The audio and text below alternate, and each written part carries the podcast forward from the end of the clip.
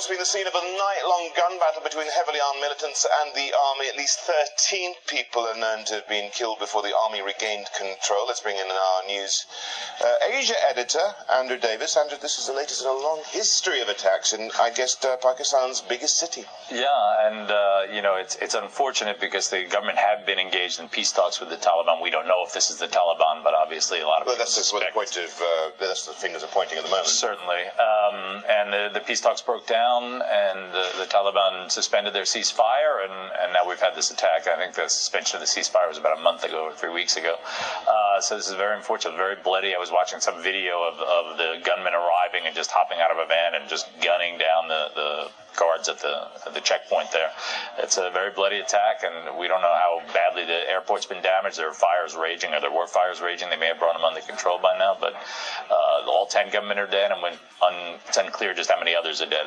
What, what, tell me something. What do we know? Do we know anything about uh, the attackers and what uh, any claims of responsibility? Even? No, no claims of responsibility as of yet. We did see some headlines from the Taliban praising the attack, but that's obviously not the same as, as taking responsibility for it.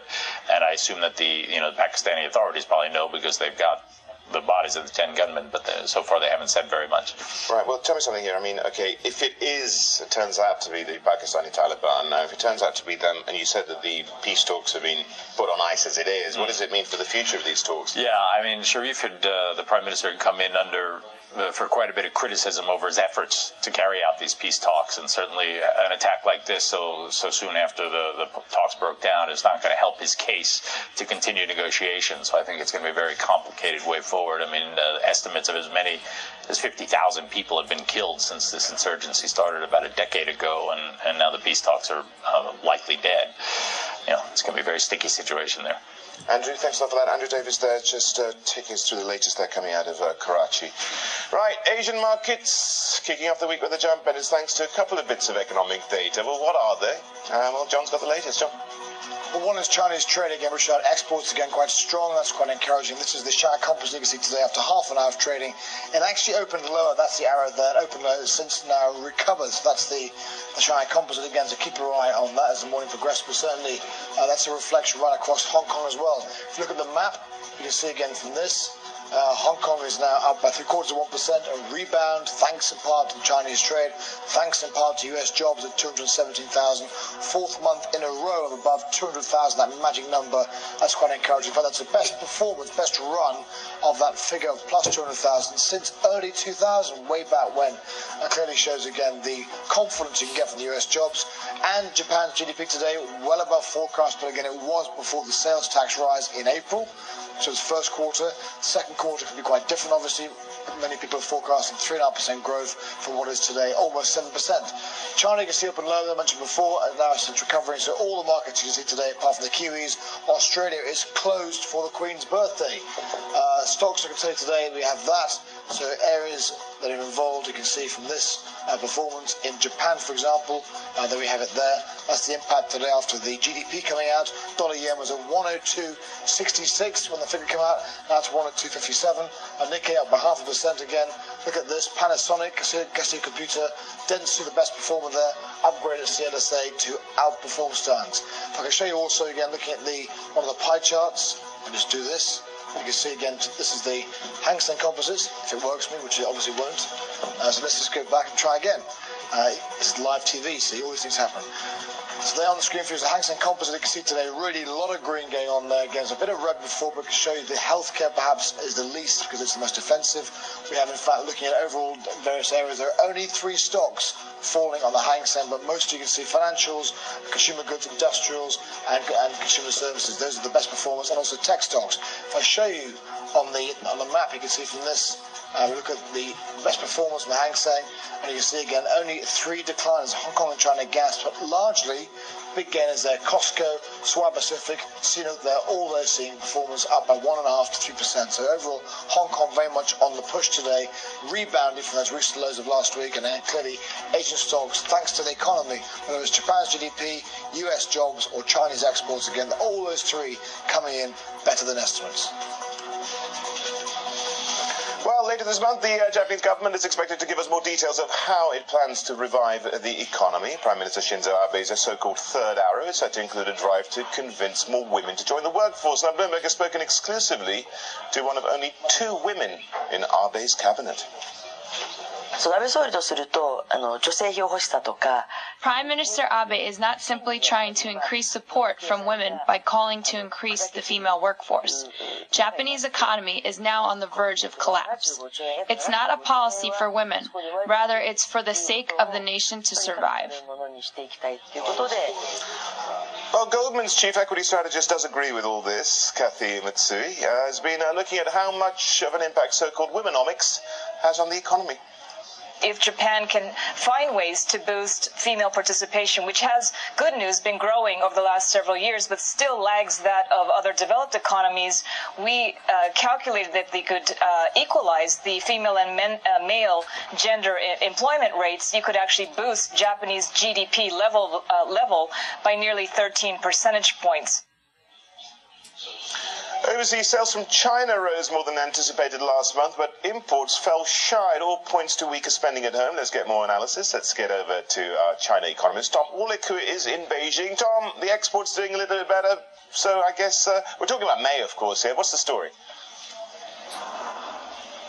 So uh, I think there's two big factors. Uh, firstly, if you go back to 2013, China's exporters were engaging in rampant exaggeration of their overseas sales. They were lying about how much they were selling as a way of evading China's capital controls and bringing money into the country. That faded in April and May 2013 as the government cracked down. And so if you fast forward to May 2014, the latest figures don't have that distorted base from past exaggeration. And that means May's figures are telling us a little bit more accurately about the true trend in China's exports. And they're telling a pretty positive story. Uh, the second factor, uh, of course, is that 2014 is the year where China's trade partners do a little bit better. The US demand a little bit stronger, Europe a little bit more resilient, and that means that there's more demand from goods being produced by China's factories. Tom, lucky that's one side of the equation. Well, what about the other, the import side of that? Because that tells us uh, quite a bit, I'm assuming, about the Chinese economy. I, think that's completely right. Uh, I think what the May data is telling us is that we're really seeing a parting of the ways between relatively robust overseas demand and increasingly weak domestic demand. Imports very disappointing in May. Uh, I think that reflects a combination of factors. Uh, firstly, we're seeing a slowdown in investment in China's economy, especially we're seeing a contraction in the real estate sector. That's hammering demand for China's. Uh, that's hammering China's commodity demand.